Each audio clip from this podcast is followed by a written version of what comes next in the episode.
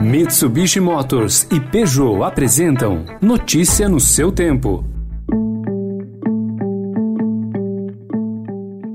Olá, seja bem-vindo, seja bem-vinda. Começando mais um Notícia no seu tempo. Esse podcast é produzido pela equipe de jornalismo do Estadão para você ouvir em poucos minutos as principais informações do jornal. Você acompanha o programa em qualquer plataforma de streaming, agregadores de podcasts e na playlist Caminho Diário do Spotify. Entre os destaques de hoje, o investimento de Warren Buffett no Nubank, que amplia a disputa a bancos tradicionais, a ameaça do líder do governo na Câmara de descumprimento de decisões judiciais e a rejeição de Queiroga ao tratamento precoce na CPI. Meu entendimento é que não há evidência comprovada da eficácia desses medicamentos. Esses são alguns dos assuntos desta quarta-feira, 9 de junho de 2021. Estadão apresenta Notícia no seu tempo.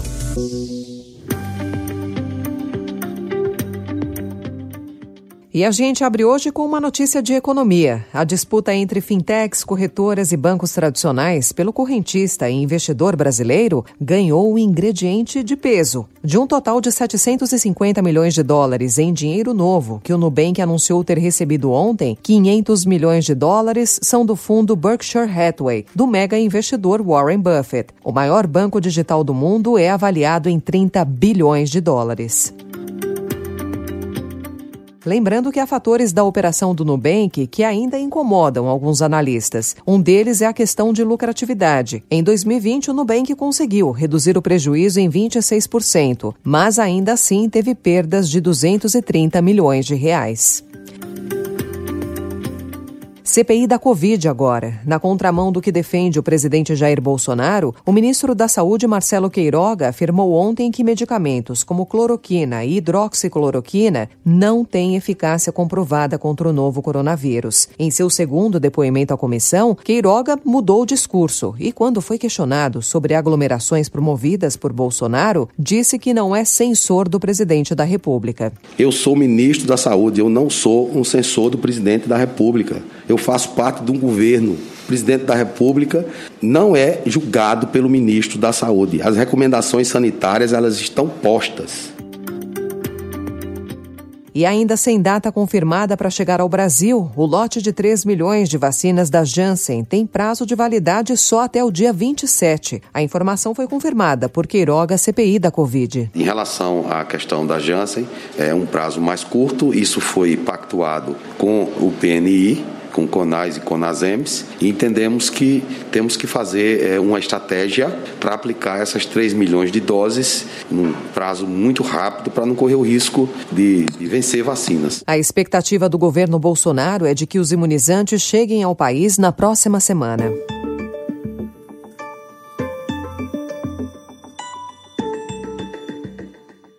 O Tribunal de Contas da União vai investigar um auditor que produziu um documento sobre mortes na pandemia do novo coronavírus. O relatório não oficial, com informações distorcidas, teria sido inserido no sistema do TCU. Os dados foram citados por Jair Bolsonaro para sustentar que metade das mortes registradas como Covid-19 não teria sido causada pela doença.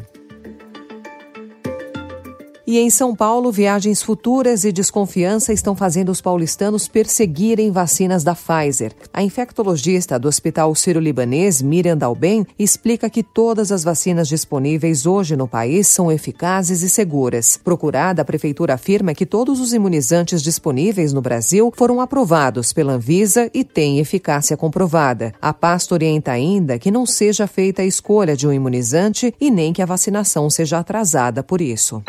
Notícia no seu tempo. As principais notícias do dia no jornal O Estado de São Paulo.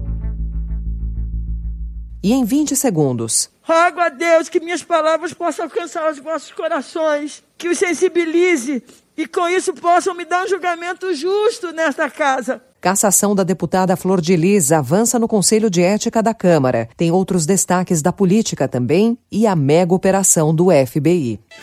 Desbravar um terreno difícil, apreciar paisagens ou encontrar novos destinos. Não importa o destino que for explorar, a Mitsubishi Motors tem um 4x4 para acompanhar qualquer aventura. Conheça os modelos em mitsubishimotors.com.br.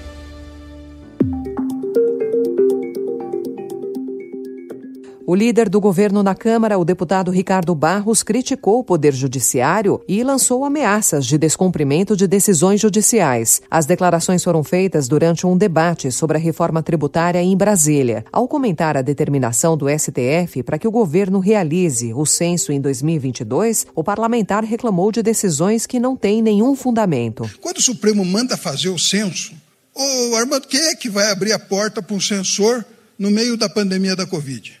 Ó, oh, entra aqui em casa. Sem chance. Até por recomendação do próprio Ministério da Saúde. Então, como é que manda fazer o censo? Esse, esse avançar nas prerrogativas do legislativo e do executivo, o judiciário vai ter que se acomodar nisso, porque vai chegar uma hora que não simplesmente vão dizer, ah, não vamos cumprir mais. Né? Vocês, vocês cuidam do teu, que nós cuidamos do nosso. Não dá mais para cumprir as decisões porque elas não têm nenhum sentido, nenhum fundamento, nenhum senso prático e não são boas para o Brasil. O tom foi interpretado como ameaçador no meio jurídico. O presidente do Supremo, o ministro Luiz Fux, reagiu e disse que o respeito a decisões judiciais é pressuposto do Estado democrático de direito. O ministro do Desenvolvimento Regional, Rogério Marinho, ignorou ontem um pedido de abertura do orçamento secreto, criado no Palácio do Planalto para garantir apoio político no Congresso. Durante a audiência na Câmara dos Deputados, Marinho caiu em contradição ao explicar a origem da emenda e disse que é normal que a aquisição de máquinas pesadas ocorra até 60% acima do preço cobrado no ano passado.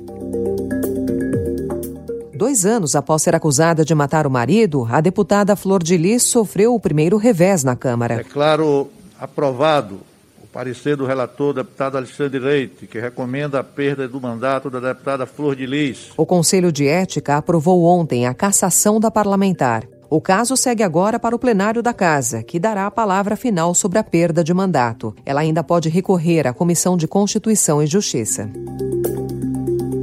Uma operação policial gigantesca contra o crime organizado prendeu ontem 800 pessoas em 16 países. A série de batidas coordenadas em várias partes do mundo desmantelou redes criminosas que se comunicavam por um aplicativo instalado em celulares distribuídos pelo FBI, que permitia monitorar conversas de cartéis, gangues e bandidos. A operação envolveu policiais da Austrália, Suécia, Holanda e Nova Zelândia. Encerrando notícia no seu tempo, com apresentação e roteiro de Alessandra Romano, produção e finalização de Felipe Caldo. O editor de núcleo de áudio é Emanuel Bonfim. E amanhã, a partir das 5 horas da manhã, você confere mais um resumo das notícias do Estadão para começar o dia bem informado. Obrigada pela sua companhia. Você ouviu Notícia no seu tempo. Notícia no seu tempo. Oferecimento: Mitsubishi Motors e Peugeot.